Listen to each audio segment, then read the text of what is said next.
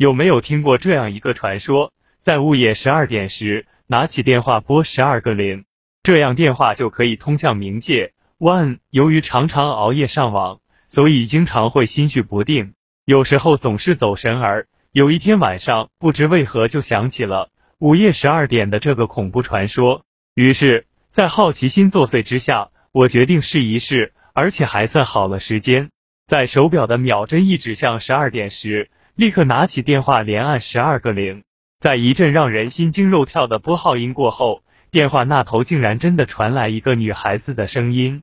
而且她还用一种冰冷的声音告诉了我一个惊人的事实，让我的心情久久不能平息。他说：“没有这个号码，请查询后再拨。”虽然这个结果非常真实，也不恐怖，不过吸引我这么做的原因却是很让人回味的。本来以为这件事就到此结束，没有想到的是，我竟然在第二天又愚蠢的在午夜十二点时用电话连按十二个零。这一次。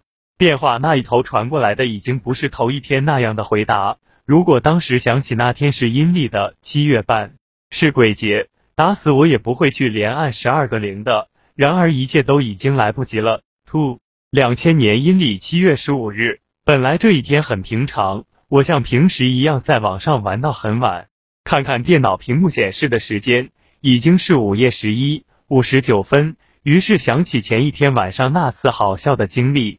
笑自己当时竟然紧张得手心出汗，笑自己听到电话那头传过来的女孩声音后心跳加速，最终只听到遇到空号后的自动回音。我在心里痛骂几句那个编出这个古怪故事的人之后，鬼使神差的拔下上网连接，拿起书桌上的电话，在午夜十二点时连续按动十二个零，在一阵拨号音之中，我吹着口哨，等着遇到空号后的自动回音。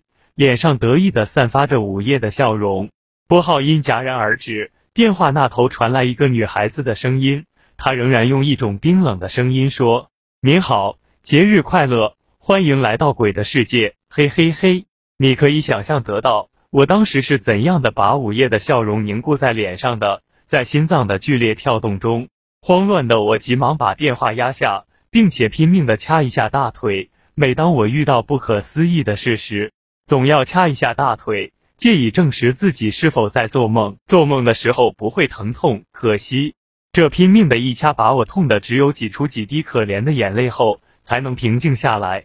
事情并没有因为我的疼痛而终止，压下去的电话没有什么动静。我有些怀疑是不是电信局的人在开玩笑，心有余悸的准备关电脑睡觉。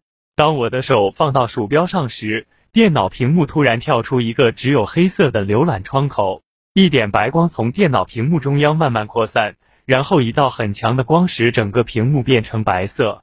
我的心里一惊，想起刚才拨通的号码，有些害怕起来，不过又马上否定了这种想法。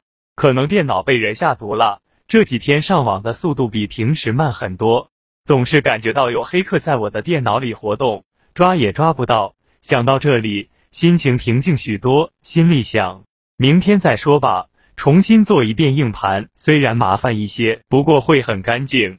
Three，看着白色的电脑屏幕，知道想正常关机是不可能了，于是伸手就把插座的插头拔下来。然而电脑屏幕还亮着，在看主机，主机的硬盘灯也在飞速的闪亮。我瞪大双眼，看着被拔下电源插头的插座。午夜的风突然变得阴气沉沉，空气好像在凝固。我冷得紧了紧衣服。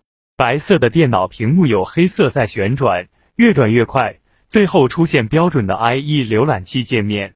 地址栏上骇然写着血红的两个字：冥界。我当时被吓得瘫在座位上，已经失去恐惧的感觉，大脑中一片空白，只是默默的盯着页面，看到很多鲜红的东西从黑色的页面顶端向下流。流到页面中央后，慢慢的聚集，最后形成几个鲜红的大字“冥界鬼世界”。鲜红的东西流过所有的字后，继续向下流，一滴滴的向下流，像鲜血一样刺目。对，那些东西真的像鲜血一样。For，我当时只想立即离开书房，于是把座位往后移动，准备起身逃脱。冥界页面就在这时突然变动，“冥界鬼世界”五个鲜血字体突然放大。占据整个页面，而鬼字的一撇突然发出白光，变成一个人头骷髅。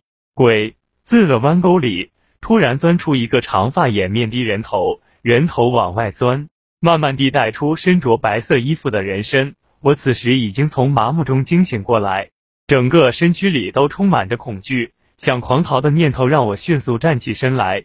就在这时，鬼字里钻出来的长发人突然抬起头，我看到一张鲜血流动的脸。还有脸上冰冷的看着我的眼睛，以及露出邪恶笑容的嘴角。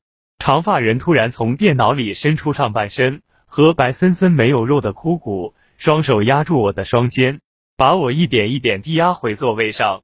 我恐惧的瞪着双眼，我的脸色肯定像纸一样白，心跳的速度反而渐渐的慢下来。长发人带着森森冷气，在我耳边轻轻的说道：“小伙子，不要怕。”恭喜你拨通冥界午夜十二点的热线直达电话，我是冥界主页的鬼使，带你去浏览冥界，跟我来吧。说完后，长发人嘿嘿嘿的冷笑着缩回电脑中，然后一根血红的舌头向我伸过来，在极度的恐惧之中，我晕了过去。第二天，我醒过来后才想起来，那天是阴历七月十五日，俗称七月半，是鬼节。我只想告诉大家，千万别去试恐怖传说中的情节，特别是在午夜十二点，而这一天又恰恰是阴历七月半。